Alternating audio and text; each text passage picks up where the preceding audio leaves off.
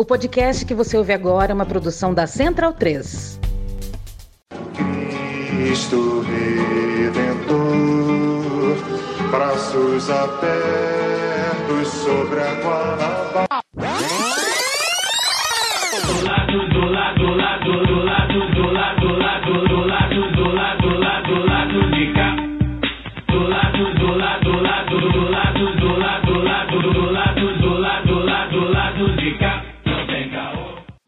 Momento, ouvintes da Central 3. Hoje é dia 28 de julho de 2022. Eu sou o Caio Belandi, direto do Saúl Estúdio, e este é o lado B do Rio 242, chegando no seu feed. Eu tô aqui com meu parceiro de bancada, Daniel Soares, e do outro lado da linha, via Embratel, Luara Ramos. É, novamente aí a nossa estrela, o capitão do time, Fagner Torres. É desfalque, ele tá em viagem, tá a campo neste Brasilzão de meu Deus aí, a trabalho. Coincidentemente de jogo do Fluminense, né? É, foi bom. Tem que, tem que investigar isso. É, o, o hotel tá com internet ruim, mas pra ver o jogo deve estar Não, bom. é, é. Luara Ramos, tudo bom? Boa noite. Boa noite. Cara que gosta de falar que eu vivo em vários locais aí. É de Hoje Minas. eu falo direto de Conselheiro Pena, no interior de Minas Gerais, minha cidade natal, com 22, 25 mil habitantes, não sei agora qual que é o último dado.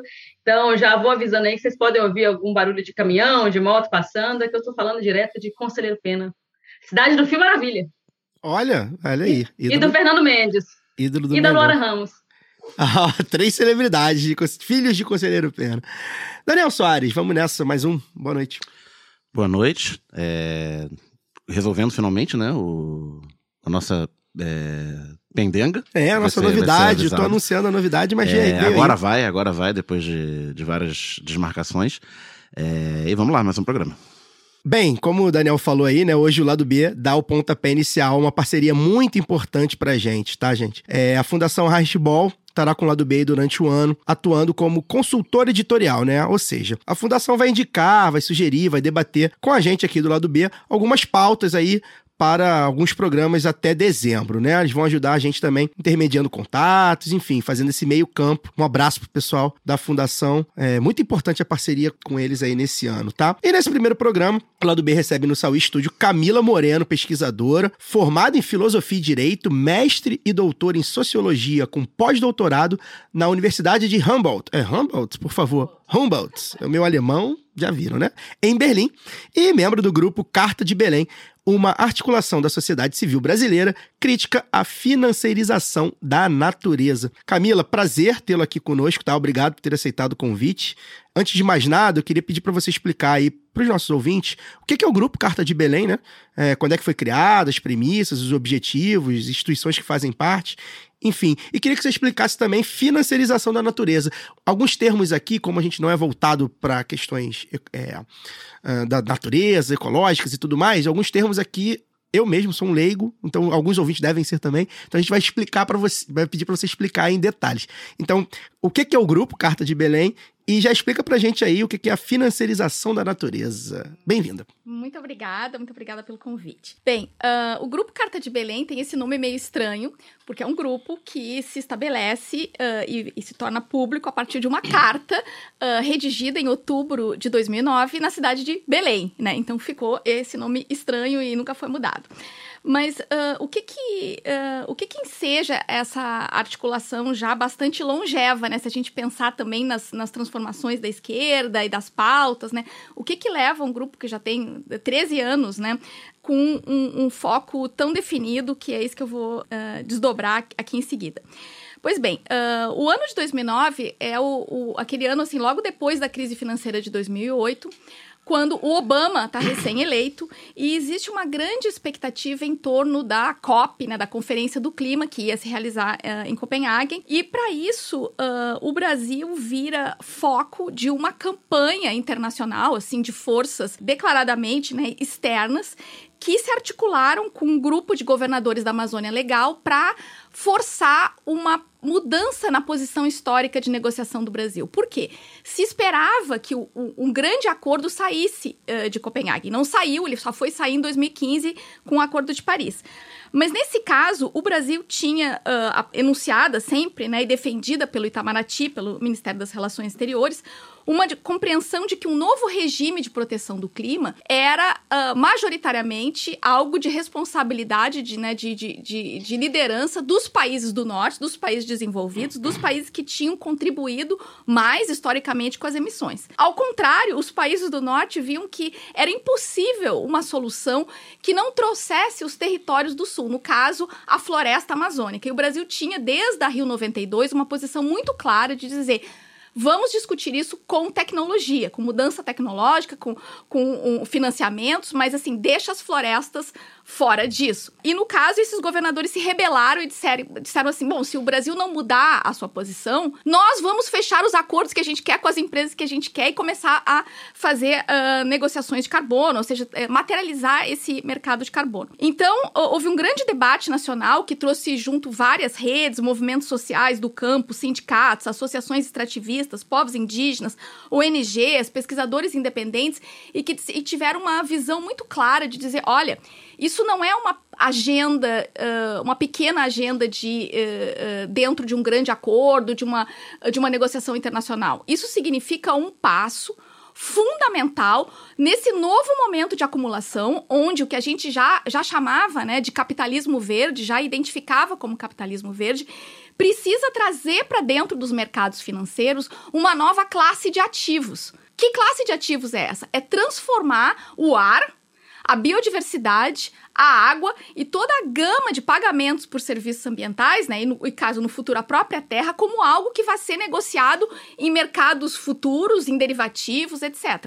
E isso, como a gente aprendeu com Marx, né, isso não são, isso são processos históricos, né? A lógica da mercadoria, como a mercadoria transforma a força de trabalho humana em, em mercadoria, a, a, terra em mercadoria, isso são processos que são, uh, eles vão se construindo socialmente e vão tendo uma aceitabilidade. Então, hoje é muito estranho assim a gente olhar lá para 2009, quando no Brasil se, se organiza uma rede desse tamanho contra o mercado de carbono, hoje já ninguém mais discute. O mercado de carbono consolidado, todo mundo quer ser net, net zero, se neutralizar. Eu vou pegar um avião da Gol, eu já posso lá clique. Saber quanto tá economizando. É, a, a, a, a, métrica do carbono, né? O fetiche do carbono, eu posso pegar um Uber, né? As Uber calculadoras Planet, as calculadoras de carbono. E daí também tu tem todo um processo onde uma classe social que pode pagar por isso, uma classe consumidora, pode se neutralizar. Né? Ela é neutra. Então ela pode continuar com o seu modo de vida, ela pode comprar alguma coisa que a cadeia é transparente, que tem o QR Code, ela pode comer o seu leitinho plant-based e ela continua vivendo daquele jeito, ela não está envolvida em transformações maiores da sociedade. Pelo contrário, ela acha que aquela, uh, aquela pequena ação individual, não quer dizer que as ações individuais não contem, obviamente, mas que essa ação que o mercado lhe vende absolve ela de, uma, de uma, um engajamento com uma transformação mais profunda, como por exemplo exemplo, a reforma agrária, a luta uh, por sementes crioulas, uh, enfim, por, por outras, outras lógicas que sejam realmente emancipatórias. Não né? uso indiscriminado de agrotóxicos, etc. Ah, sim, bom, isso nem se fala, né? Ou a luta contra os transgênicos, né, que hoje em dia nos dominam, o, o casamento com o pacote de agrotóxicos, etc. Agora... É negar qualquer perspectiva de classe, né? é um, eu acho que é, pelo menos nós lemos assim, né? Ele, ele, ele é um, uma estratégia construída, né? Ele tem toda uma estratégia de marketing, ele apela para uma sensibilidade, né? Que mesmo chegando numa uh, em quem não é da classe privilegiada, ele tem um apelo como uh, uh, comportamento da de, culpa, né? Da culpa, assim, de aspiração. Inclusive a gente fala nos primórdios, né, quando a gente fazia, tentava assim fazer umas dinâmicas ou umas dramatizações para explicar de como é importante olhar para a história e ver como as coisas não são tão novas, né? Que a principal uh, modelo para a gente pensar o que, que é o mercado de carbono foram as indulgências que a Igreja Católica vendeu durante a classe, a, a classe média, durante a Idade Média. É parecido. para justamente uh, levantar fundos, né? Esse era todo assim o boom das indulgências foi justamente para conseguir dinheiro para construir uh, os templos, é. principalmente a, a, a, Basílica de São Pedro em Roma, né? Uh, mas foi contra isso que o Lutero, basicamente, né, pela, pela, pela rejeição, assim, pessoas indignadas com quem podia pagar, podia se salvar, que houve, né, que motivou a revolta protestante, né, as teses do Lutero e isso, afinal, acabou gerando né, a ética protestante e o espírito do capitalismo, né, um, uma, uma bifurcação bastante importante em termos de história. Só uma parte rapidinho antes da pergunta da Luara, Hum. é, para esclarecer também para a audiência. A Amazônia Legal é, são os estados da região norte, mas o Mato Grosso, eu acho, né? Não, a, Maranhão, a- a Amazônia, a Amazônia Legal, ela inclui nove estados. ah, os sete da região norte. é, e mais... Acho ah, que é Mato Grosso e Maranhão, né? É, Mato Grosso e Maranhão, se não tô E, o inter- e o interesse dos governadores né, no mercado de carbono era uma capacidade arrecadatória. Bem, é, tem, é, isso é um, é um, é, um, é, é- é um debate assim bastante complexo, porque tem várias. É, é todo. Tem que olhar, não dá para olhar os interesses,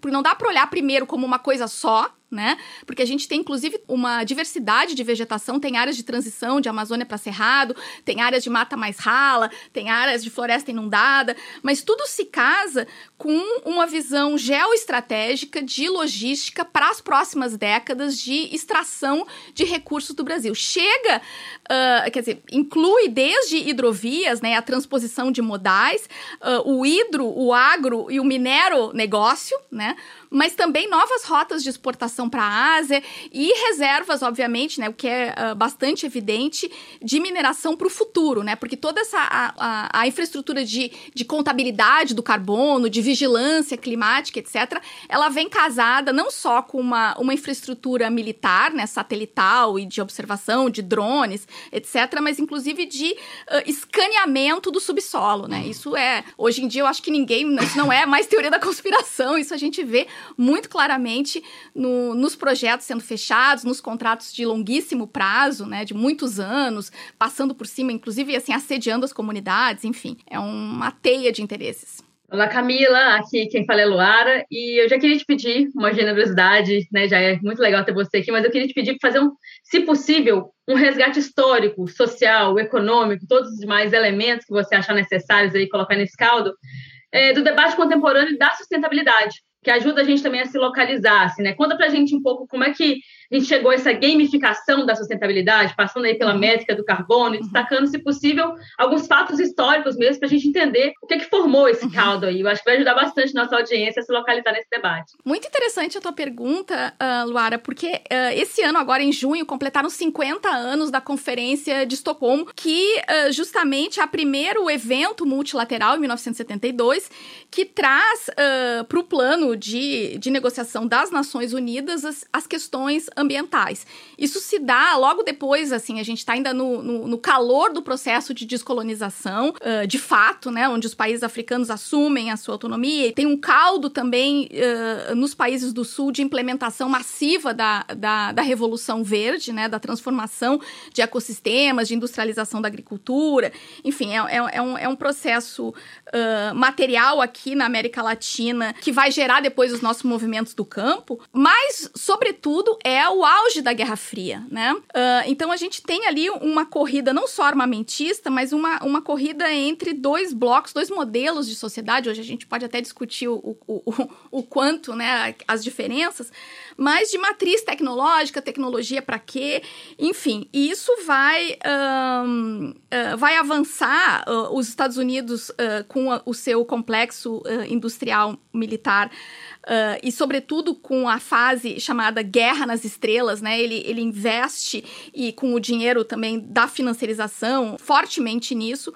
Surge o Vale do Silício, né? O Vale do Silício ele é gestado, né? Ele está sendo gestado desde os anos 50, mas ele vai explodir ali e, sobretudo, vai explodir a possibilidade da WW, da World Wide Web, né?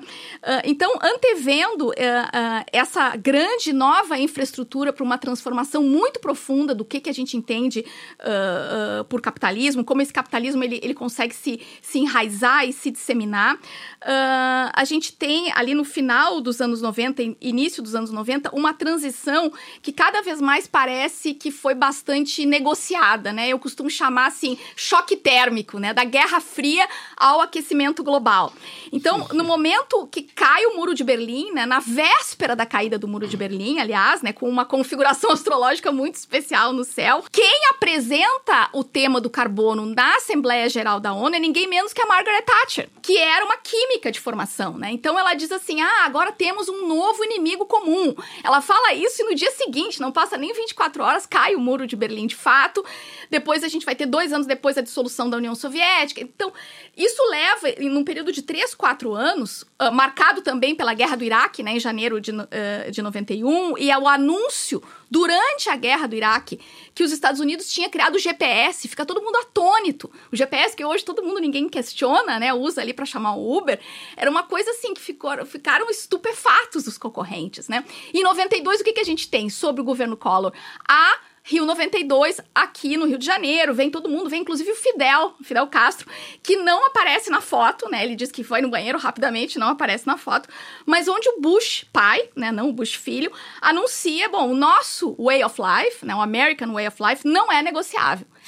Mas naquele momento. Ele não assina o acordo final. Não, né? eles, é, é, é um processo que a gente. Ou ele faz com que o acordo seja muito menos. É, vai entrar o Al Gore, né? Que era filho do Al Gore, Al Gore Jr., filho do Al Gore pai, né? Então, aí que vai negociar, vai ser o, o, o, chief negotiator, né? Do, do protocolo de Kyoto. Isso a gente, são várias histórias, mas eu acho que o importante para quem tá ouvindo é entender que essa governança ambiental global, ela é fundamental para criar uma, um senso de propósito, de unidade uh, político e mesmo de assim, sentido para a história da humanidade, saindo de uma disputa que ainda era real entre capitalismo e alguma outra coisa, uh, e esse momento onde o capitalismo ele entra definitivamente na sua fase financeirizada, porque tu tem uma tecnologia uh, uh, que não, nunca existiu algo parecido, capaz. Se lembrem daquele filme Wall Street, Poder e Cobiça, né? Com o. Esqueci o nome dele, né? O ator. Michael aqui. Douglas. Michael Douglas. É de 87. O Geeko, o exatamente, de 87, com aqueles, aqueles PCs. Gordon assim, Gekko. Gordon Gekko, exatamente.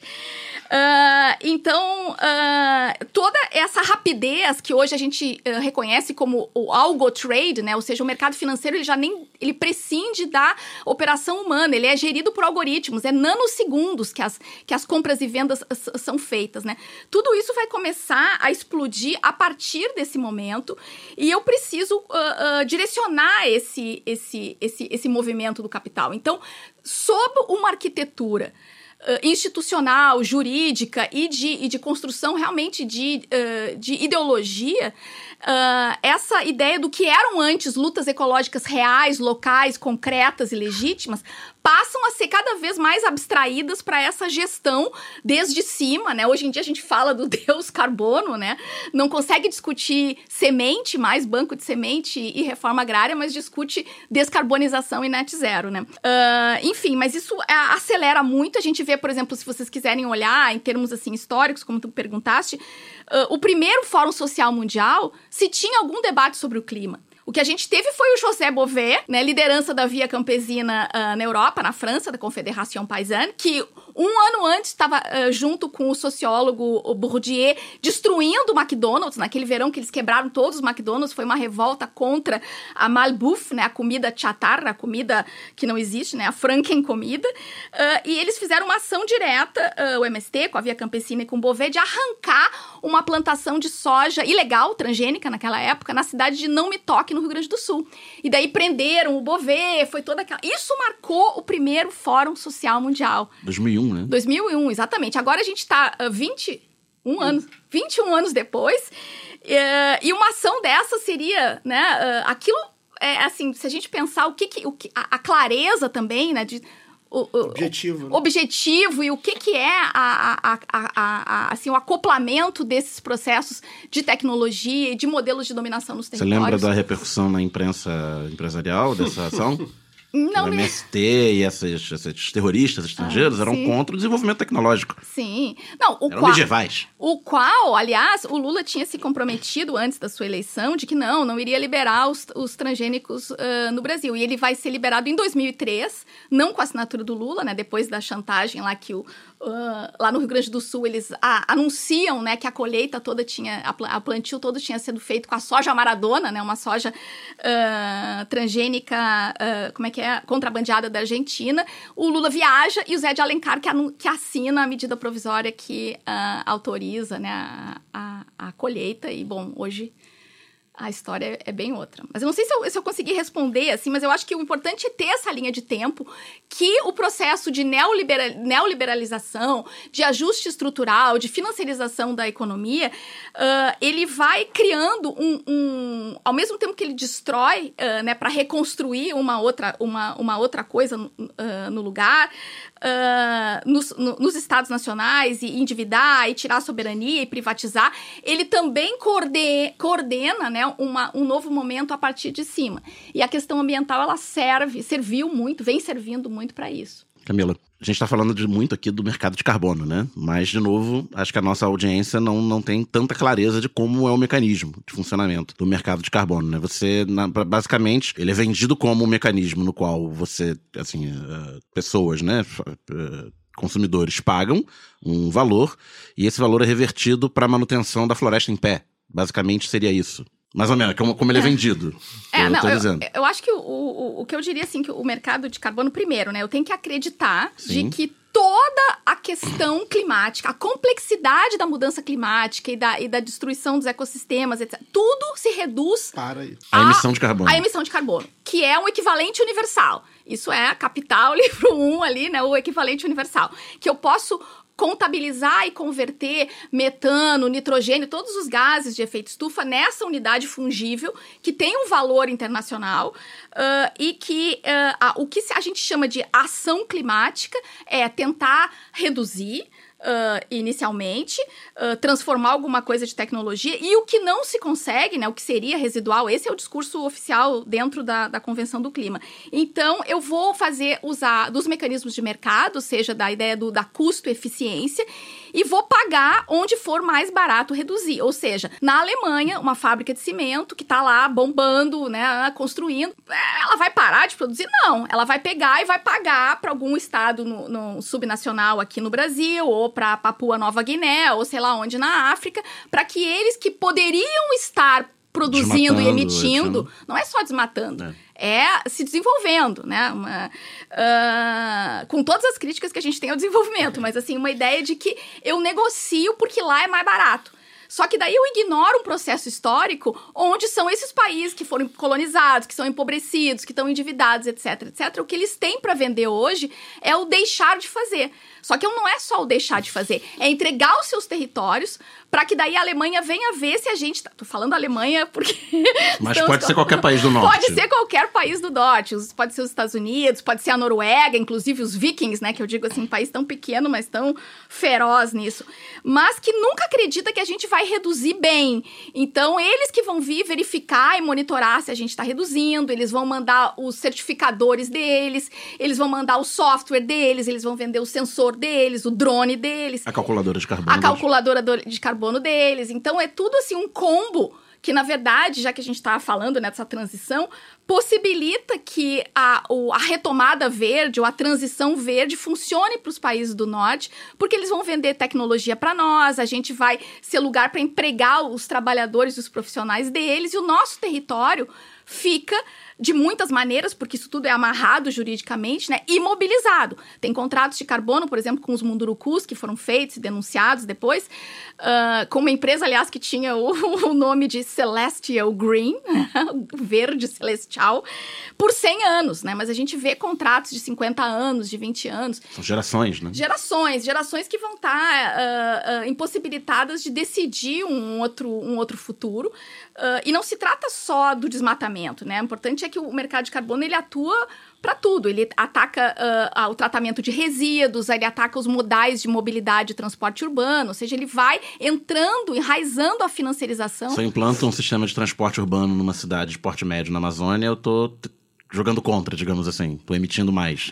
É, a não ser que tu vá comprar não uma tecnologia nacional, mas que tu vá e- estabelecer, por exemplo, um BRT, ou agora com toda a onda de eletrificação, comprar, obviamente, coisas que vão ser importadas, né? com- isso a- ao custo da destruição de um parque nacional.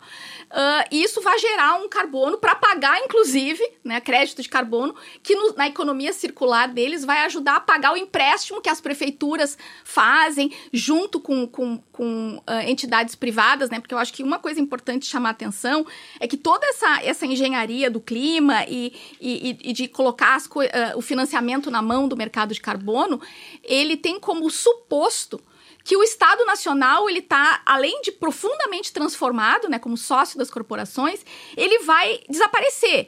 Né? A gente vai entregar uh, a, a, gestão para projetinhos, projetinhos que gerem lucro para iniciativa a privada. A relação é direta do poder local com, com as empresas. empresas é, a parceria, essa lógica de, que a gente chamou atenção aqui do, do desinvestimento, né? que na verdade é o programa de, de parcerias de investimento, que é o programa de privatização verde, como a gente vem chamando, né? Que abre todo o leque dos direitos sociais como oportunidade de negócios. E daí não é só a parceria público-privada, é a parceria público-privada comunidade, né? Chegando em comunidades tanto urbanas, periféricas, né? Urbanas e rurais, e dizendo, não, esquece essa coisa de orçamento público, de discutir, não, vamos lá resolver o teu problema, e aqui tem um cara lá, não sei o quê. Então, assim, tu vai amarrando os projetos de vida e os territórios com lógicas que estão ali visando o lucro. Não existe mais, é a desconstrução histórica de uma geração onde a ideia de orçamento público e de arrecadação e de gestão e de decisão coletiva, imagina orçamento participativo, né? É, não, não cabe nesse mundo, né? É, a, a, primeira parte da minha pergunta era explicar o mecanismo e a segunda parte dizer por que ele é uma falácia, mas já foi dito.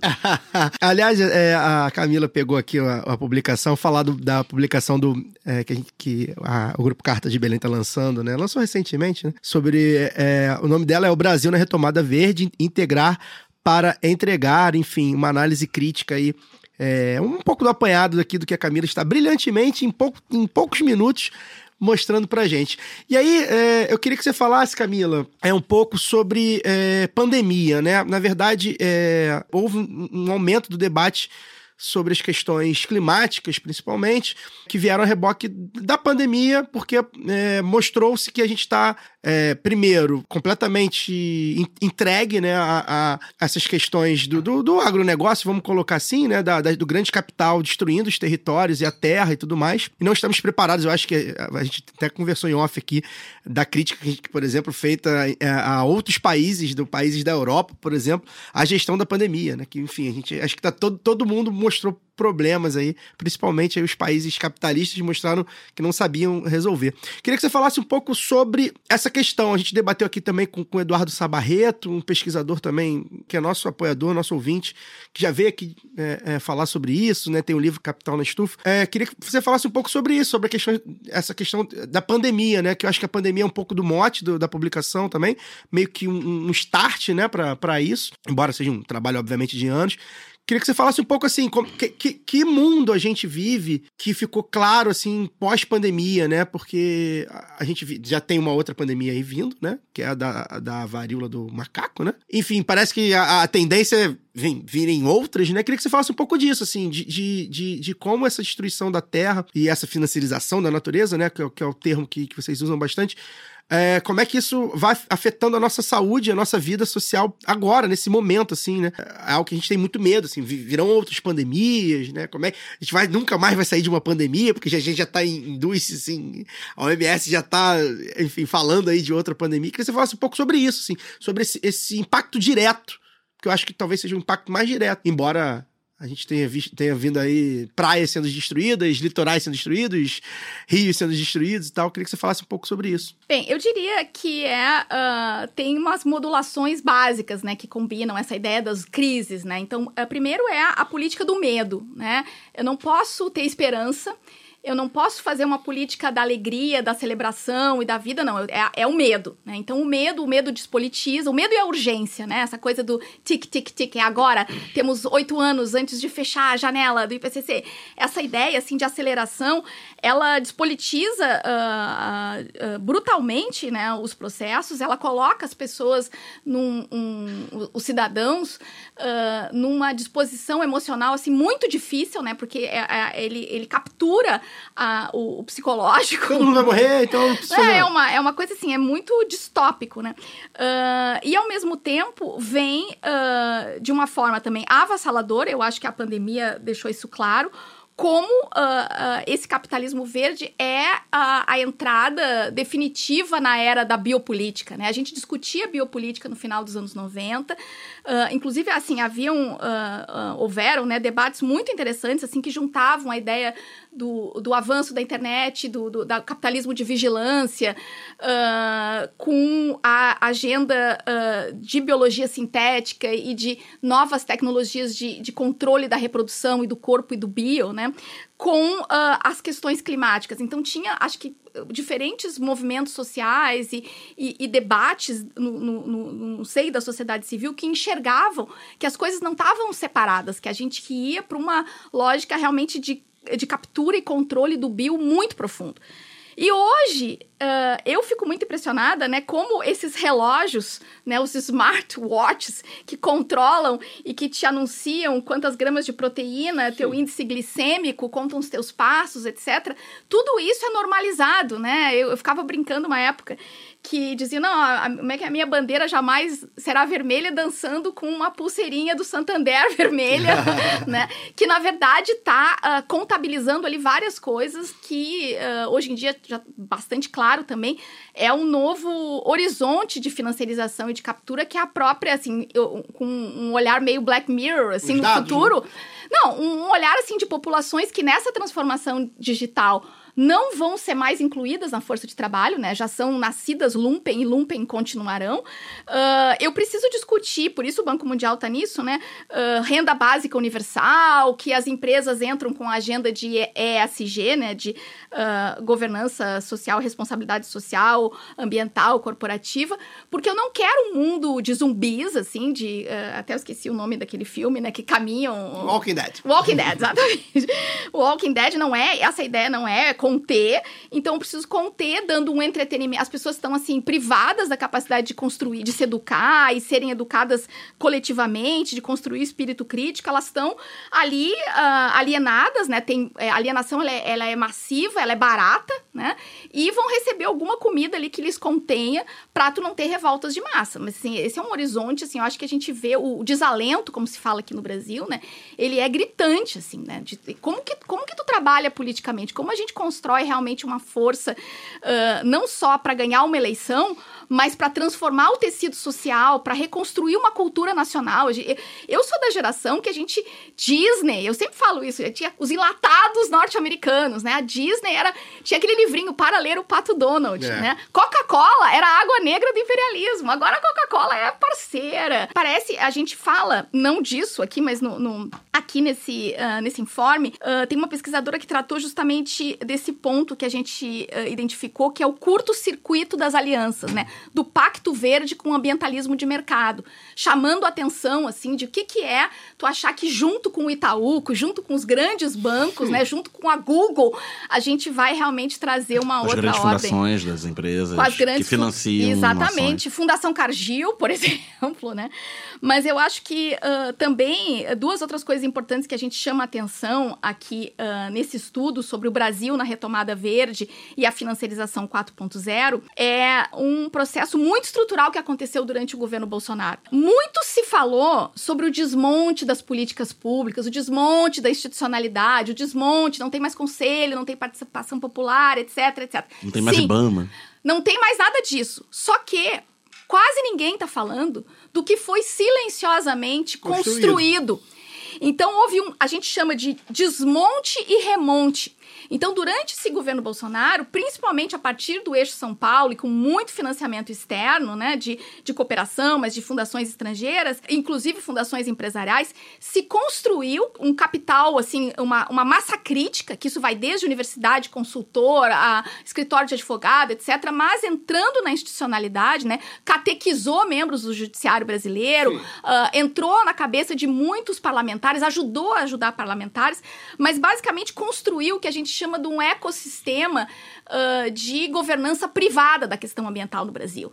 Então, assim, a, a, a infraestrutura uh, jurídica uh, e institucional para emissão de títulos verdes, né, que é a grande alavancagem, né, essa coisa de é, emitir nova dívida, dívida amiga do meio ambiente, né, baseada na, na reconversão produtiva, ela é o coração dessa transformação uh, verde, né, a mal chamada de transformação verde. E isso, por exemplo, se a gente pegar um caso extremo que aconteceu agora no Sri Lanka, o Banco Mundial já discutindo como fazer, requentar, né, uma coisa que a gente também chama atenção aqui, uma estratégia do final dos anos 90 de trocar dívida por natureza. Aí esses países, pega os países que estão hiper endividados e que entraram mais no buraco ainda com a pandemia e com a gestão política da pandemia e diz, olha, a gente pode então emprestar esse dinheiro, não é dar, né? É emprestar esse dinheiro com um juro mais amigo, mas daí você, a gente quer isso aqui, pega essa floresta aqui, pega essa área aqui.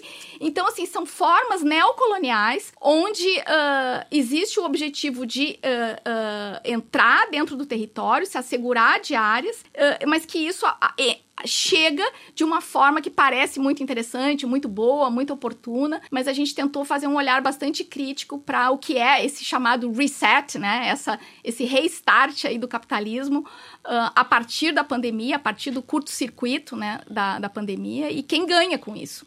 Peço licença para dar uma pausa no programa e passar os nossos recadinhos. Agora, a Aurelo aceita Pix, a primeira e única plataforma que remunera os podcasters a cada play e parceira do lado B, abriu essa nova forma de apoio rápido e fácil. Você apoia o lado B a partir de R$ reais e tem direito a conteúdo exclusivo e pode, de acordo com a faixa de apoio, participar dos sorteios de brindes. Se você já é apoiador pelo Padrinho ou pelo PicPay, migre para Aurelo. Quem quiser colaborar com a gente sem aquela regularidade mensal, pode fazer o pix para ladobdorio@yahoo.com. O sorteio para apoiadores do lado B é um oferecimento da Camisa Crítica. Ouvinte tem 10% de desconto no cupom Lado B no site www.camisacritica.com. Que tal ter a camiseta do lado B? Acesse www.zetanossa.com.br e compre a sua. Você também tem 15% de desconto nas compras em todo o site com o cupom Lado B15. Ouvinte Lado B tem também 10% de desconto com o cupom Lado B em www.vesteesquerda.com.br. Você pode aprender inglês, espanhol e francês na WeCreate, a escola de idiomas parceira do lado B. Acesse www.wecreateidiomas.com. Siga também nossos parceiros nas redes sociais. Obrigado pela atenção e voltamos ao programa.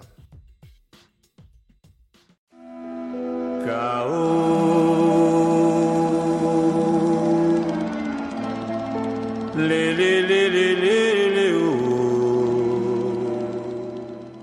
A pandemia também, Camila, ela foi é, uma aceleradora, vou dizer assim, dessa digitalização como uma forma de trazer esse novo normal, né, a descarbonização, essa coisa toda.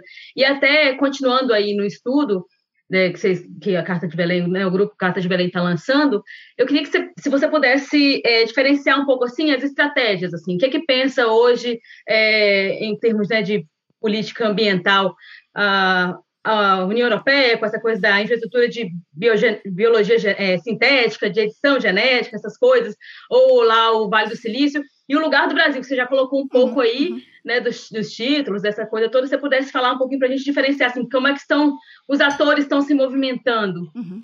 Bem, a gente, a gente ah, trabalha a partir desse conceito da bioeconomia, né? Que ele começa, ele vem do debate acadêmico dos anos 70, 80, e essa ideia de modelagem, né? Que eu vou constru- construir uma economia racional, científica, quantificada, que, onde não existe interesse, onde não existe ideologia, onde não existe centrão, né? Essa fantasia, né? Fantasia desorganizada. Mas ele ganha força, né? Principalmente a partir de 2005. A gente vê, assim, a União Europeia, né? A partir da, da comissão, depois com estratégias da Alemanha, depois vai ter estratégia da OCDE, estratégia dos Estados Unidos. Mas, assim, do, de 2009 para cá, a gente tem mais 70 países que já têm estratégias dedicadas da chamada bioeconomia, né? Bioeconomia aparece como uma agenda ah, positiva de transformação, de convergência, que dá sentido e propósito para descarbonização, porque afinal a gente vai se descarbonizar, mas vamos chegar aonde, né? Ah, então não é mais desenvolvimento sustentável, agora é bioeconomia, e essa bioeconomia uh, ela casa duas coisas, né? A, a, a, transformação digital acelerada, brutal, né? Hiper uh, oligopolizada, mas a base de acumulação que a gente já vê lá dos anos 90, que é a propriedade intelectual, né? Que é a, a comodificação dos intangíveis. É por isso que hoje a, a Monsanto agora comprada pela Bayer, né, vive de arrecadar royalties por todas as sementes plantadas do agronegócio brasileiro, mais o veneno que vende. Então é realmente assim, é tudo tudo gera cada, cada uh, as coisas uh, verticalizado. É, exatamente, uma integração vertical e agora tu pega ainda as próprias o próprio maquinário, né? E tem um maquinário agrícola que acopla com o sistema Apple, né? E o outro que acopla com o sistema Android, porque eu já vou capturar dados do carbono, do solo, do, né? Então, assim, é, né? É, um, é uma. É, é, é realmente assim, é, é um, uma escala que acho que a gente não, uh, não tinha uh, talvez se dado conta dentro dos debates da esquerda uh, o, quão, o, quão, o quão rápido isso viria e o quanto de soberania, né? Porque eu acho que esse é um debate que, uh, oxalá, a gente comece a discutir uh, e implementar a partir de novembro desse ano, né? Mas como é complexo com as perspectivas internacionais, com o cenário que está dado, né? E como o Brasil vai se reinserir, né? De uma outra forma e vai atuar nessa retomada. Uh, num momento onde o, jogo que está posto é esse, né? E tu perguntavas assim de quem, quem, né? Então, uh, é, nesse novo momento, acho que os Estados Unidos ele domina uh, a, a, questão tecnológica, claro, competindo com a China agora com, com, uh, com inteligência artificial e até onde a gente vai ver agora nos próximos, sei lá, 10 anos. Mas o Brasil ele cumpre um, um, um, papel como nenhum outro, né? Sem a terra ainda no século XXI, mas sem trazer, levantar, alavancar, né? Como eles chamam esses títulos de terra e território. E não é qualquer terra e território. Não é terra da Sibéria, que não tem água, que não tem sol, que não é agricultável. É a terra do Brasil, trabalhada daí pelo o agronegócio brasileiro, com o know-how que só eles têm, né, de conseguir realmente, assim, uh, uh, desmembrar e, e incorporado com a voracidade, com a destrutividade, mas de conseguir entregar isso, né, eu odeio essa palavra entregar, deliver, né, mas entregar para as cadeias globais de valor no ritmo de extração que eles conseguem. Isso também tu não conseguiria se fosse um exército de norte-americanos entrando aqui. Tu precisa de mãos, mãos gaúchas, inclusive. Conheçam né? a terra. Exatamente, que conhece a Terra, que vai. Né? Então, assim, tem um, um, um, processo no qual esse acordo global, esse Green Deal global, sem o Brasil. E sem o Brasil, é esse nosso ponto, entrar de forma subordinada, ele não funciona. Porque ele é uma máquina realmente global. É, como é que você vê, Camila, a mudança da. Você falou lá no início, né, da, da, da mudança de posição brasileira nos fóruns internacionais sobre a, a questão do, do, carbono. Você vê uma clivagem grande de 2016 para cá ou você vê um processo mais sutil de mudança de posição brasileira, de subordinação brasileira é, dentro desse, desse jogo. Foi, foi abrupto de 16 para cá ou foi aos poucos? Não, o que, o que é importante que se diga é que. Uh, e daí a, a, importância de se pensar Estado, né, ainda, e fazer essa diferença muito importante entre governo e Estado. O Itamaraty tinha uma posição, tem, de Estado contra isso. Então, com todas as pressões, com todas as coisas e com todas as concessões que foram feitas também, porque o Brasil foi atacado e, e foi muito funcional também estar tá, o Bolsonaro lá para que todo mundo atacasse, uh, se, isso, isso, jogasse contra o Brasil. Uh, só que o que a gente apontava, até porque nós seguimos de dentro entendemos assim a lógica, né, de quem que são vários funcionários que vão de estado, né, que vão passando ao longo desses anos da negociação. Mas que o, o Brasil ele cumpre uma função que outros países do sul global não têm o peso do Brasil de falar. Então, quando o Brasil é quebrado, quando quebram a espinha do Brasil, quem perde são vários países africanos, são países latino-americanos, é o sul global que não. No Brasil ele cumpre. Perde o norte. E não, é, é engraçado, assim, porque tem o, o, o né, pelo, pelo seu território, mas pelo peso, mas pelo histórico também da diplomacia brasileira nesse, nesse processo, não é qualquer coisa. E por incrível que pareça, uh, e aqui é, é importante reconhecer isso, a gente tem, uh, com todas as dificuldades ainda, um pensamento assim de Estado e de soberania territorial que se mantém. Claro, com todas as concessões que foram feitas, porque senão tu vira um né, dentro da... Mas eu acho importante que se diga. Camila, você tem. Até a Luara comentou, não sei se a Luara estava na, na, na, agulha essa aí, Luara, mas se tiver, sinto muito. Você tem o livro O Brasil Made in China, né? Queria que você falasse um pouco desse livro e, e, e destrinchasse também pra gente o papel da China nessa questão ambiental, vamos botar assim, né? Pra gente deixar bem no popular, que é um pouco controverso, né? A Ch- a China é, é muito controversa. A China tem muitas polêmicas, muito vivo o debate da China. A gente trouxe aqui o, o, o Elias Jabura recentemente para falar coisas que a gente não vê na, na, na mídia hegemônica, né? Para falar um pouco do outro lado da China.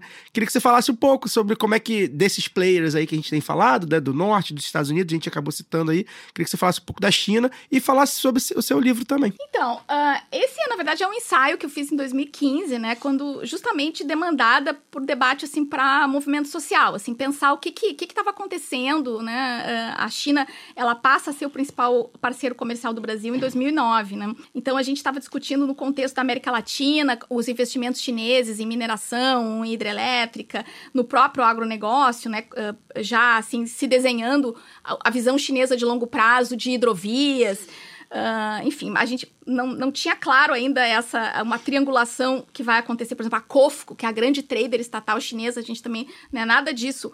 Mas eu tentei fazer uma, uma visão assim mais filosófica, para afinal eu venho da filosofia, eh, e por isso o subtítulo é para pensar as reconfigurações do capitalismo contemporâneo. Eh, e eu recomendo, tá? Esse é um PDF que está na internet de, de graça aí, que se chama O Mundo Made in China, o metabolismo do capitalismo no século XXI. Então é um pouco a gente pensar que o mundo que a gente tem hoje esse mundo material, o mundo das mercadorias, ele é made in China. Chinês. Eu dou um exemplo aqui, por exemplo, das bandeiras, né? Na eleição do Evo, todas as bandeiras elas vêm em rolo da China, são cortadas. Então, o movimento ao socialismo do Evo, A Oipala é made in China? É, sim, mas a- assim, o- a expressão do nacionalismo nos, nos- nos estádios de futebol, tudo isso depende da China, mas é, tudo, é as canetinhas que a gente usa, é, é o passador do cabelo, é o esmalte, é a ro... Então, assim, se a gente começa a olhar assim, um, um hipermaterialismo, é muito impressionante, né? O, o como que é, um, um país, o maior país socialista do mundo, na verdade, permite uma, uma, a hiperglobalização. E no Brasil a gente viveu um pouco isso, né? Porque, enfim, é, o Bolsonaro e os- o bolsonarismo se, se pôs contra a China em várias questões, né? Sobretudo no início do mandato. né? É, é, e aí os bolsonaristas, os mais imbecis possível, né? Falando contra a China, inclusive da Coronavac que a gente citou e tal. E a gente viveu muito isso. Cara, você usa muito tudo que tudo é teu da China. Como é que Tudo. você não quer a China? Manda embora a China e tal. Sem contar a própria balança comercial brasileira, enfim, que a gente deve muita coisa à China e tal. Então, a gente viveu um pouco isso, né, no Brasil, sobre como, é, como você falou, né, a expressão do nacionalismo brasileiro anti-China, né? É, a gente, ao mesmo tempo, As tem... camisetas do Pois é. bolsonarismo vêm. Na, na verdade, eles diziam, inclusive, que a, sei lá, o boneco, aquele do Lula, o pichuleco, se lembra? É. Que era fabricado. Aquele não era, não vinha da China, ele era fabricado no Paraná. E, Óbvio, onde mais? Nossa Onde mais? A Grande, China, não. a China perdeu É, aí. mas o que eu acho mais assim importante ah, ah, ter em mente é que é, é a transformação de um século americano para o século do Pacífico, né? Então, eu, eu, inclusive trago uma citação da Hillary Clinton, né? Onde ela diz, ah, mas não adianta, porque a construção do imaginário, isso é muito importante, é Hillary falando, né? A gente ainda detém Hollywood, Disney, ela fala isso, Soft Hollywood, power. soft power total, assim.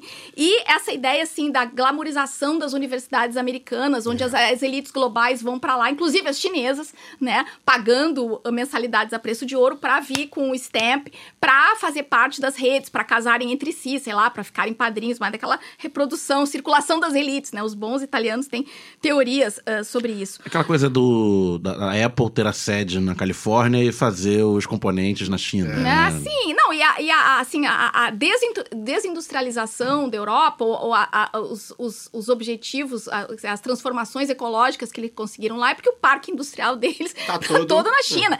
Então, daí a gente já vê dessa ótica o absurdo que é tu falar das emissões da China. Que emissões da China? A Stella Artois faz todas as. as- a, a- fonte, aquela de onde sai o chopp da Stella Artois, todos são feitos na China, né? É impressionante. As torneiras. As torneiras, é, aquela do pump.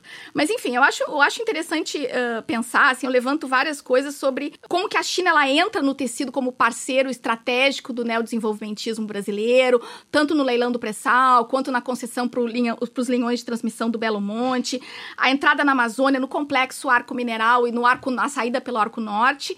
Ah, e hoje em dia, até isso é uma coisa que não está aqui porque é muito recente, da triangulação entre Embrapa, Bayer, que comprou a Monsanto, e a Cofco chinesa para cocriar o mercado de carbono dos solos com o agronegócio brasileiro, né? Então também uh, novas dinâmicas que fogem, assim, a gente, eu chamo, eu insisto muito que a gente fica procurando em teorias assim do passado, como se pudesse ressuscitar Marx e ele fosse explicar essas Tudo. coisas, quando na verdade a gente tem uh, uma entrada, eu acho que o transgênicos, uh, os transgênicos deixaram isso muito claro, do domínio da lógica do capital na capacidade ontológica de reprodução da própria natureza, é dominar a semente por dentro. Né? Então, assim, é um. Brincar de Deus. O famoso É, brincar de e, Deus. e essa, tu perguntaste da engenharia, ah, sim- biologia sintética, engenharia ah, genética, né? É todo um discurso, ah, e talvez isso já caminhe a gente para encerrar, assim, é um, é um ambientalismo onde há que se perguntar primeiro para que humano, porque a gente caminha para um futuro transhumano, né? Um futuro ciborgue, de uma natureza que também ela vai ser toda melhorada, fortificada, patentificada, né? Não é mais uma natureza. É, eu, eu, eu costumo dizer assim, o que adianta ah, um futuro com uma temperatura média estabilizada e o território coberto de monocultura de eucalipto transgênico, soja transgênica, e a população toda aprisionada numa smart city controlada com pulseirinha, né? Então, eu acho que as nossas, as nossas agendas, é, é, a gente tem que recuperar é, com urgência agendas muito mais radicais de, de, de imaginário é, emancipatório e de transformação e de utopia, que não sejam reféns do medo, do apocalipse do National Geographic climático, sim de aprender a conviver e lidar, né, e fazer essas transformações, voltando a questões de, de eh, estruturais, como, por exemplo, reforma agrária, sem a qual né, a gente está discutindo um ambientalismo que flutua, né? É oco, né? O- Inclusive, o Sted tem uma frase que eu gosto bastante quando ele vai falar sobre o agro, assim, fala que o agro transformou o mundo num grande supermercado, que há alguns anos a gente comia cerca de 200, né, de variedades de coisas, e hoje a gente come soja, milho e, e, veja- e olhe lá. É, mas eu acho que é, é bem isso, não reféns nem do medo e nem da culpa, né, porque senão a gente vai ficar comprando é, carne plant-based e escovinha de bambu e achar que é isso que vai salvar o planeta. Tomar banho rápido para poder o agronegócio usar nossa água com mais tranquilidade, né, Camila? É, e essa- e é, é o que a gente sempre debate também, né? Essas questões aí individuais, né? Essas são escolhas políticas que as pessoas fazem, né? A gente respeita como escolha política, mas tem, tem em mente o que, o que de fato vai salvar o planeta, né? É, é, a, a gente faz esse- bastante esse debate, né? Enfim, a pessoa tem o direito dela de, de tirar a culpa dela e falar assim: não, toma um banho de dois minutos e tudo bem, beleza, mas. Saber que isso não vai. que o agronegócio brasileiro usa 70% da água. É importante a gente é, politizar mesmo, né?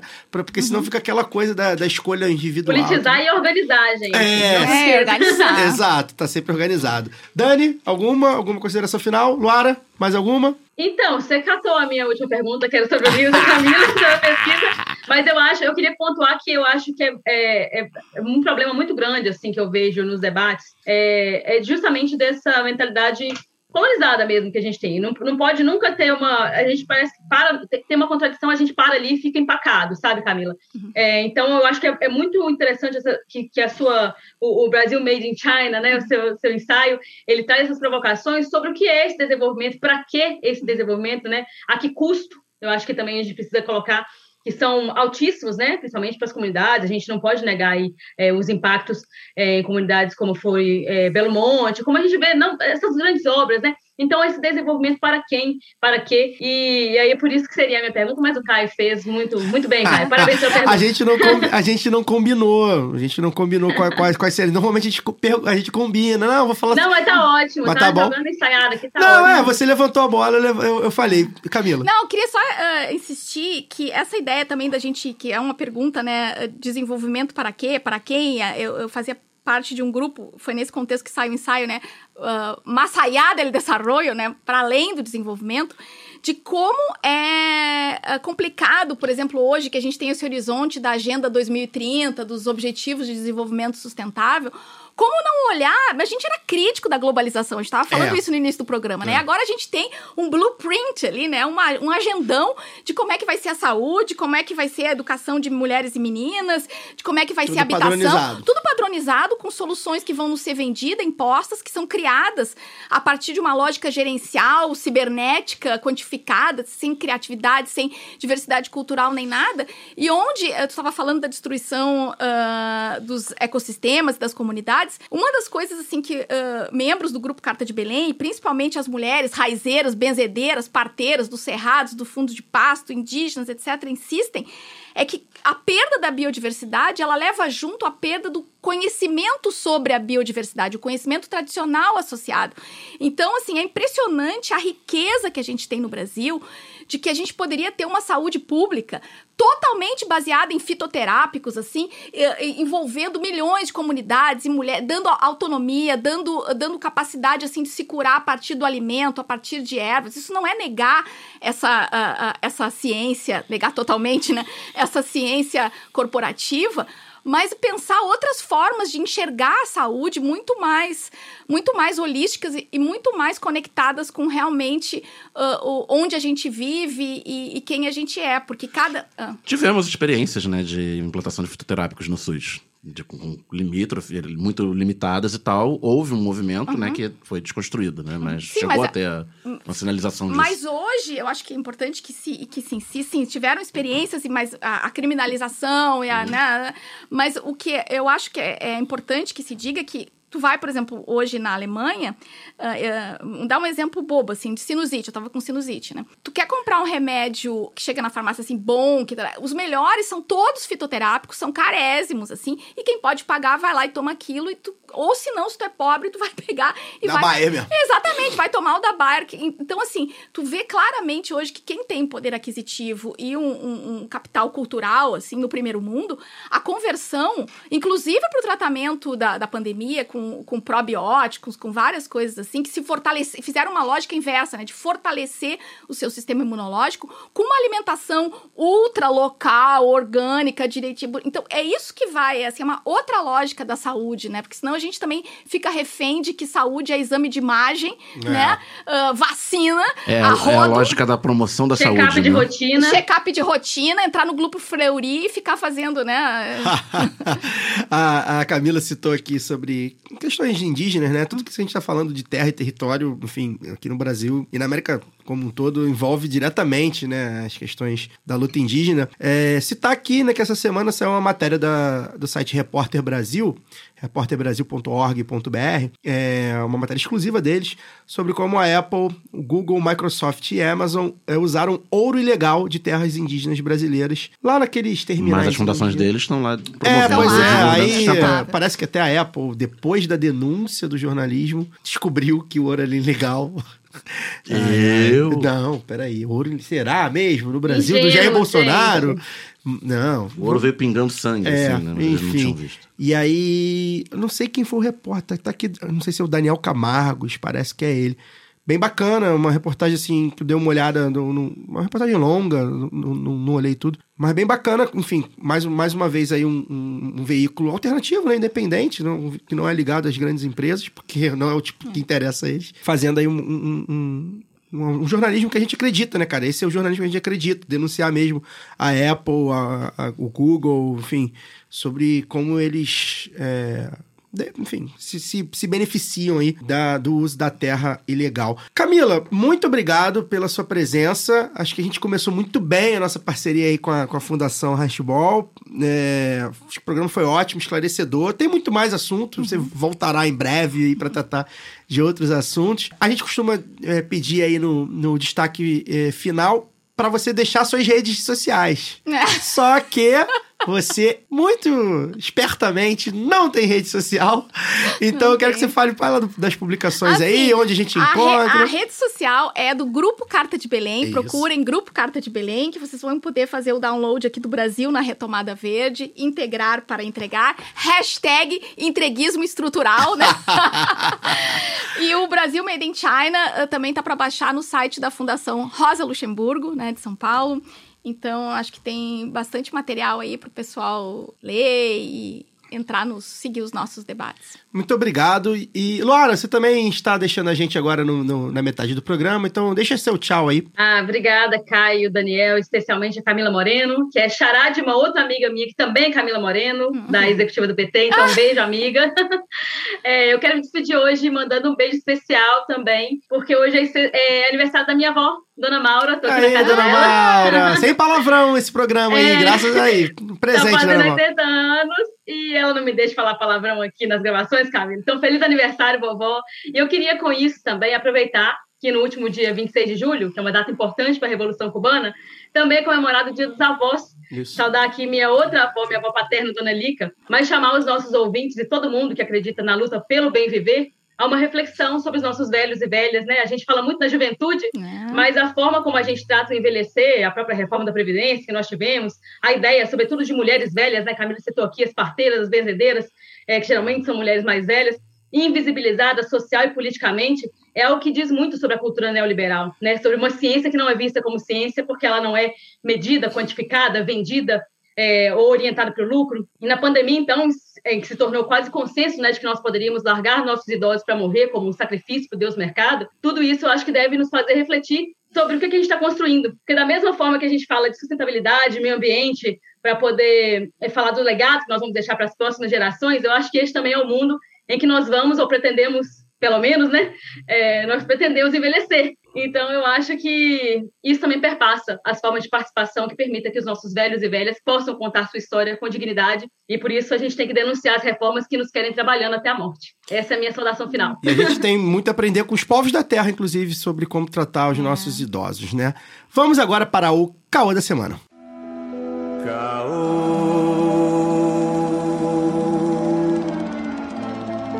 Lê, lê,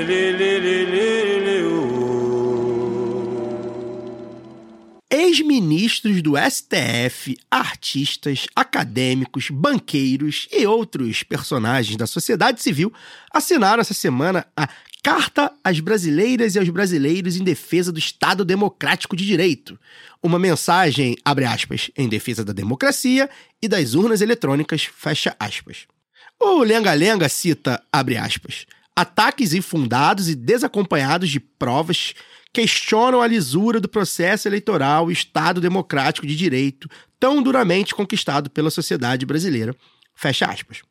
Assinam a carta doutores, engenheiros, diplomatas e bacharéis da estirpe de Carlos Aires Brito, Celso de Mello, César Peluso, Ellen Grace, Eros Grau, Marco Aurélio Melo, Pércio Arida, Pedro Moreira Salles, Roberto Setúbal, Chico Buarque, Arnaldo Antunes, Débora Bloch, Alessandra Negrini, Walter Casagrande, Raí, João Moreira Salles, Padre Júlio Lancelotti, entre outros. Além desses aí, 17 coroas aí que assinaram a carta de 77 que pedia democracia durante a ditadura militar, que já estava vacilante ali naquela época, também assinam o bilhetinho de 2022. O teor da cartinha é bonitinho, né? Uma parte considerável aí do PIB confirmando um aceno ao Lula, né? Uma validação aí ao novo governo Lula, que no meu entender, Dani, eh, já parecia ter acontecido antes. Eh, não acho que tenha grandes novidades. O curioso é que a mensagem não cita em nenhum momento palavras como Bolsonaro, bolsonarismo, fascismo, né? Nenhuma outra similar, ou seja, narra ali o ataque sem dizer o nome do atacante. Então, Dani, é, pra gente fazer uma análise aí desse caô da semana aí, desse fato, talvez o fato mais relevante da semana, qual é o impacto aí dessa cartinha aí para os próximos dois meses, né? Enfim, a gente tá falando aqui agora tudo que a gente vê é, sobre política nacional e também, enfim, estadual, local, impacta na campanha, né? A gente agora entrou no momento de campanha, né? Agora não, não, não, não há muito o que fazer que fuja é, da urna, né? Do resultado da, da urna. Então, o que, que você acha aí que, esse, que essa cartinha quis dizer e o que, que ela pode impactar na campanha do Bolsonaro e na campanha do Lula. Interessante você ter feito a menção à carta de 77, divulgada durante o governo Geisel, que tem 17 né, pessoas que assinaram as duas Isso. cartas, aí com 45 anos de, de diferença uma outra, porque aquela carta de 77, eh, de hoje, né? Com uma perspectiva histórica, tem uma avaliação que significou um certo desembarque da elite empresarial do apoio ao regime militar, né? Que muitos chamam de é, empresarial militar, né? Porque o golpe de 64 foi dado e consolidado com amplíssimo apoio da, da elite econômica Civil, brasileira. empresarial, militar. Exatamente. Tanto lá naquela época quanto agora. E, aí, e essa carta agora ela tem sido lida né, na, na imprensa, pelos analistas principais aí, como um desembarque dessa elite é, jurídica, empresarial, midiática, do regime Bolsonaro, né, do apoio ao Bolsonaro, e que há quatro anos atrás, em 2018, foi tão fechada, né, com, com o Bolsonaro. É, o livro do Mário Magalhães, de 2018, tem um capítulo que é um candidato de classe, né, que demonstra o quanto é, essa elite econômica estava fechada com a candidatura do, do Bolsonaro, principalmente por causa da. A gente sabe que por confluência ideológica de outras, de outras estirpes, mas principalmente por causa do, da ilusão que Paulo Guedes vendia, né? De que ia fazer o super governo ultraliberal e blá blá blá blá blá blá blá blá, aquelas besteiras todas. Paulo Guedes é um fracasso. né? Não, é, não é falado, né? Acho que onde, por onde anda Paulo Guedes? É. Sumiu Foi pra Record. foi pra Record. É, é um absoluto fracasso por qualquer ângulo que você tente ver, um, por um ângulo social, por um ângulo de um neoliberal. O governo tá aí desesperado para saiu pesquisa agora, a gente vai falar daqui a pouco. Tá desesperado fazendo imensos déficits fiscais, que vamos falar também porque o problema não é exatamente o déficit, mas de qualquer ponto de vista, Paulo Guedes é um fracasso, gestão da pandemia é, é um fracasso, mas ah, foi também muito oportuno você falar que a, a carta não cita o Bolsonaro né, diretamente, nem cita fascismo. E essa elite está desembarcando, é, não porque ela ama a democracia ou porque ela teogeriza ao Bolsonaro, muito pelo contrário. Bolsonaro representa muitos dos valores que eles têm. Mas essa elite, pelo menos a mais ilustrada, né? Não esse lumpen empresariado, essa lumpen burguesia de Luciano Hang da vida, que são toscos, é, mas essa elite mais ilustrada, eles gostam mais do que do, do- de certas ideias do Bolsonaro, eles e da democracia, eles gostam de estabilidade. Aí eu vou ser bem keynesiano aqui, pra minha formação no Instituto de Economia da FRJ, empresariado gosta de previsibilidade. E o Bolsonaro tem tudo menos previsibilidade. Né, O Bolsonaro, em 2018, tem uma capa da Veja, sempre a Veja, né? Tem uma capa da Veja muito simbólica, que é o Paulo Guedes na capa e a legenda. Ele pode ser o próximo presidente do Brasil. E não havia possibilidade de candidatura de Paulo Guedes, nem filiado a partido ele é. E isso estamos falando, acho que de agosto, ali, uns dois meses antes da, da eleição. Que era a perspectiva de Bolsonaro eleito, quem ia mandar a Paulo Guedes. E se teve uma coisa que tivemos nos últimos quatro anos, é a prova de que o Bolsonaro ele não se submete a ninguém. Nem a Paulo Guedes, nem a, a qualquer outra grande sumidade. Né, que, que tenha sido vendida como os, os militares, né, os generais. Não, os generais vão mandar. Não, Paulo Guedes vai mandar. Não, ele faz o que ele quer. E que o grupo. E ele só tem lealdade a quem tem fidelidade canina a ele. Às vezes nem isso, né? Às vezes ele joga no mar É, se precisar se sacrificar. precisar, ele sacrifica. O projeto dele é ele. E acho que o Bolsonaro, essa, essa pipa voada, né, digamos assim, esse Bolsonaro sem rédeas, essa galera mais ilustrada percebeu que ele é danoso aos negócios. Inclusive, ele pode ser danoso aos negócios, embora ele tenha entregado total desregulamentação, tenha entregado uma, uma reforma da, da Previdência que atende totalmente né, os, os desejos mais pornográficos dos empregadores. A reforma trabalhista ainda vem do Temer, né? E tal. Com ele é imprevisível, tudo é imprevisível. Então, apesar. Vamos pegar. A pandemia é desculpa pra tudo, mas vamos pegar o, o- o ano do Bolsonaro pré-março de 2020. Né, com uma série de reformas eh, liberalizantes implantadas, com todo o blá blá blá do Guedes e tal, o investimento não se recuperou. O investimento não se recuperou em momento nenhum. Apesar de todas as boas perspectivas, entre aspas, né, da fadinha da confiança, todo aquele negócio que o Paulo Guedes vai dar um choque de energia barata. Estamos vendo energia barata aí, né? Que o dólar ia despencar, todos os analistas econômicos que agora já começam a fazer previsões catastróficas pro ano que vem, né? Por causa do Populismo. suposto populismo de um suposto futuro governo. É, esses, esses mesmos caras ali em novembro de 2018, no pós-eleição, falaram: não, o dólar vai cair para dois reais, tal, vamos ter índices de crescimento de dois dígitos em dois anos tal.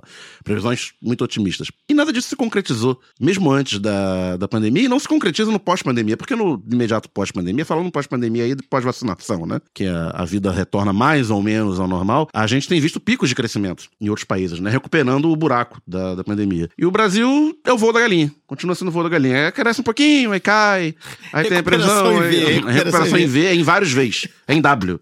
Né? Porque é o sobe e desce, é o voo de galinha. E por que acontece isso? Porque não tem previsibilidade. O empresário, se você pensa como. Pensa você, como empresário, você, você quer investir. Você vai investir no mercado financeiro, que mal ou bem aí o. Dá, dá, um, dá um retorno, vai investir em títulos da dívida do governo, né? Que os juros voltaram a subir e tal. Ou você vai investir em alguma coisa produtiva? Qual é a perspectiva? Você sabe se vai ter país daqui a seis meses? Você não sabe o que vai acontecer. E isso foi a tônica do governo Bolsonaro o tempo todo. Você não sabia o que ia acontecer daqui a um mês, daqui a uma semana. Então, essa falta de previsibilidade faz com que o capitalista segure o investimento. E tem uma política amigo do rei também, né?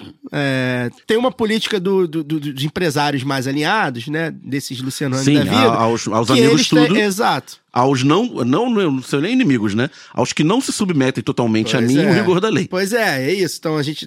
Eu acho que essa carta é, é, de fato um aceno de um desembarque, mas eu acho que, é- eu acho que é um pouco diferente, por exemplo, da ditadura militar, que embora.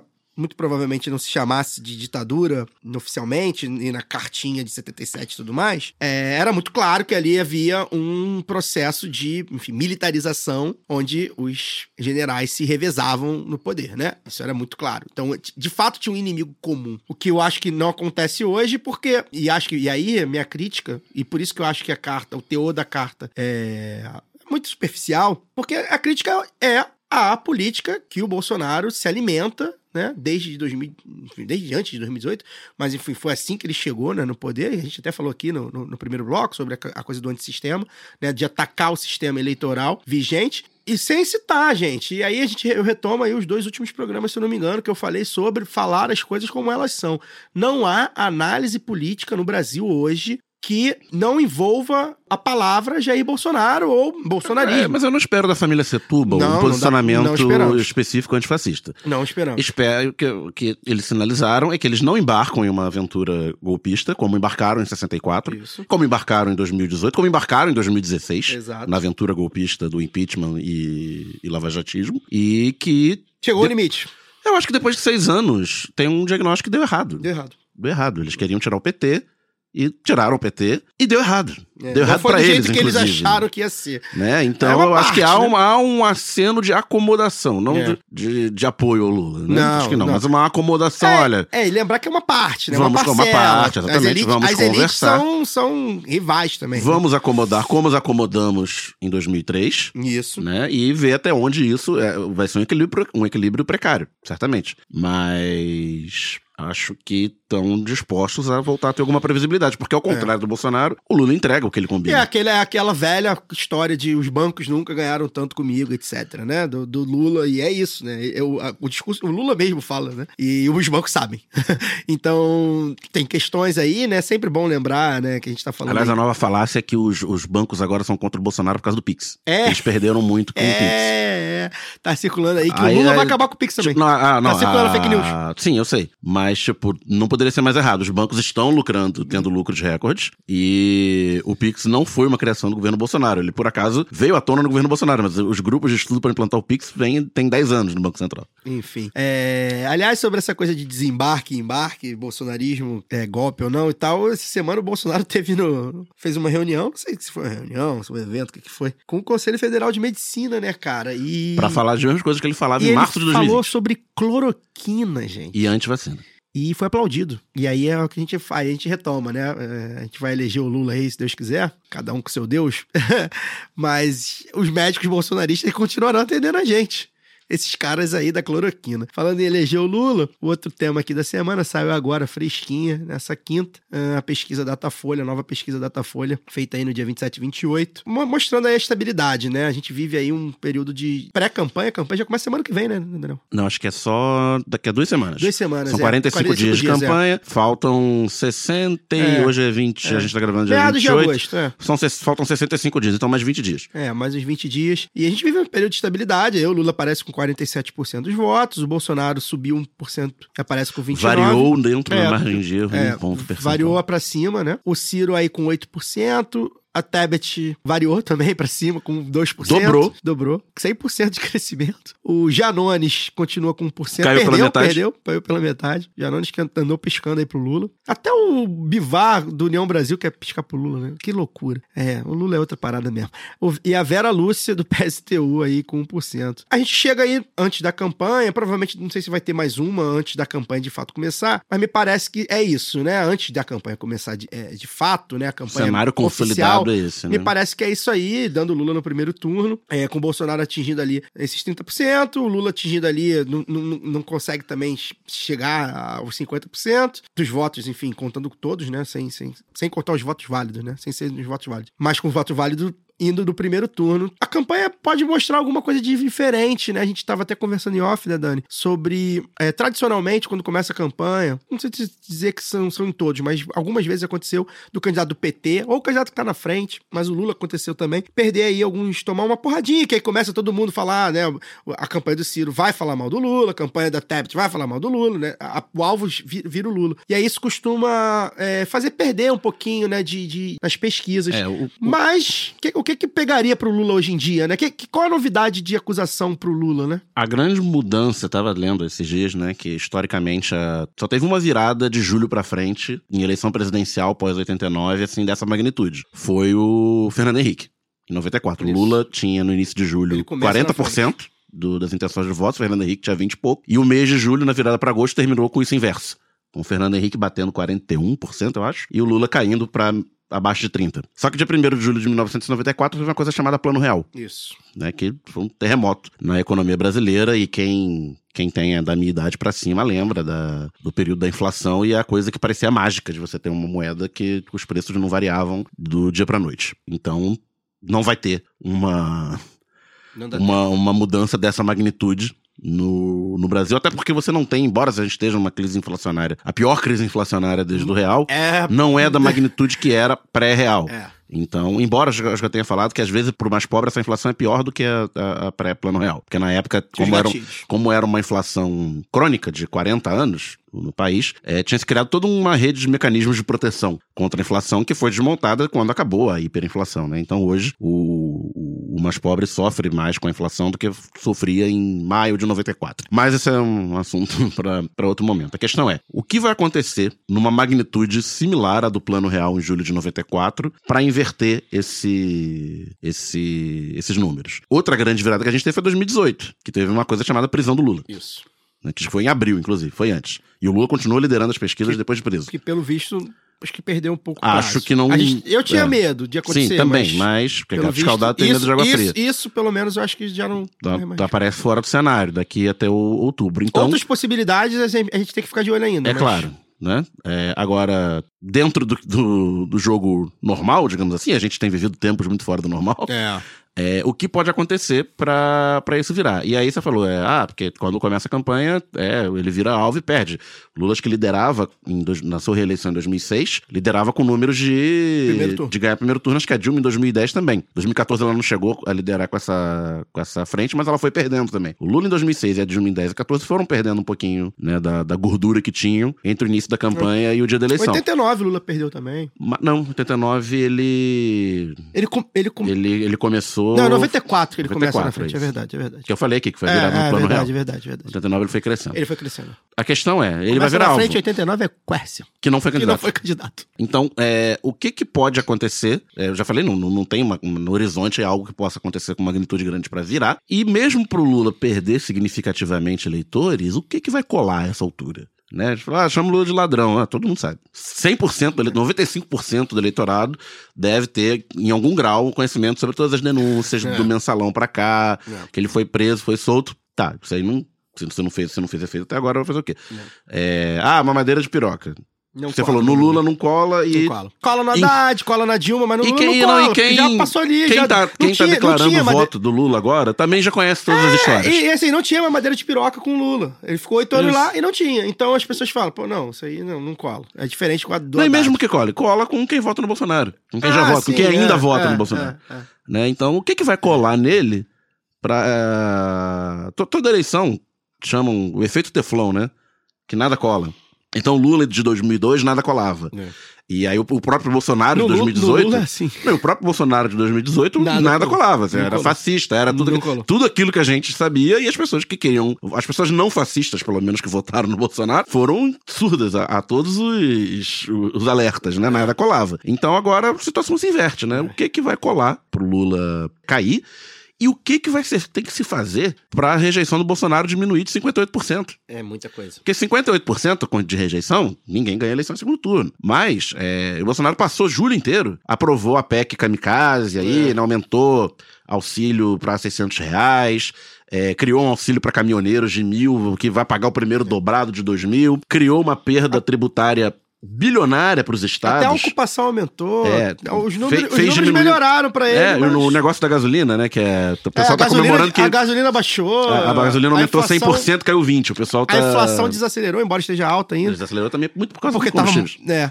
E. Mas não, e- já era. Mudou. Teve uma queda grande em relação aos preços que chegou, mas ainda é um preço muito maior Ainda do que era grande. quando ele, sim, sim, ainda quando muito ele tomou grande. posse. sim. Mas eu digo assim, Sem já alterar é... a política da Petrobras. É, eu digo assim, a crise econômica do Brasil já, já teve Já pior. esteve pior, isso. E, não, mas só pra falar dos combustíveis, né, que é, aumentou 5 para cair 1, e é, a política de preço da Petrobras continua a mesma. A Petrobras hoje anunciou uma, uma distribuição de lucro de 88 Sim. bilhões de, de reais. A gente, quem, quem compra gasolina, está pagando essa conta. A queda do preço da gasolina foi feita com perda de arrecadação dos estados. Sim. Ou seja, os governadores que vão disputar eleições em outubro vão começar a ter problema de caixa até o final do ano. E quem tomar posse ano que vem vai ser Vai pior ainda. É, então, ele criou toda essa. empurrou com a barriga essa conta para pagar e não teve efeito. Não, eleitoral- Variou na margem de erro, em 1%. E outras pesquisas com outras metodologias, ele inclusive caiu, né? Aumentou a diferença Sim. pro, pro Lula. Então, esses, esses três pilares, né?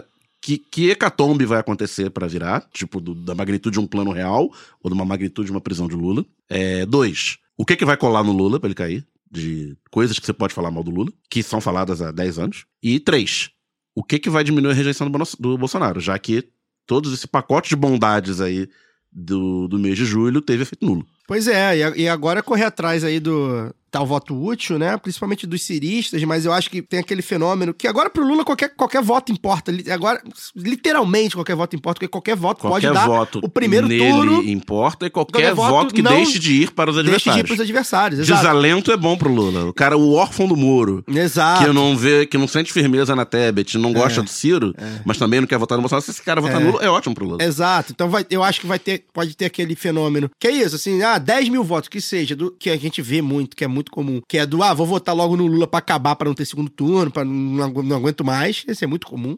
Muito comum. Ter isso, ah, quero. Quero ir pra praia quero dia pra 30, praia, não não quero, quero... aguento mais campanha política, na minha falar de política, então eu vou votar no Lula. Pode acontecer. É, acho que os, os ciristas nessa altura do campeonato já não abandonam, mas pode ser que aconteça. E é isso. Cada 10 mil votinhos vai, vai importar, né? E além desses, né? Desses caras aí que estão indecisos, falar, continua, ah, continua indeciso, nem Lula, nem Bolsonaro, e anular o voto.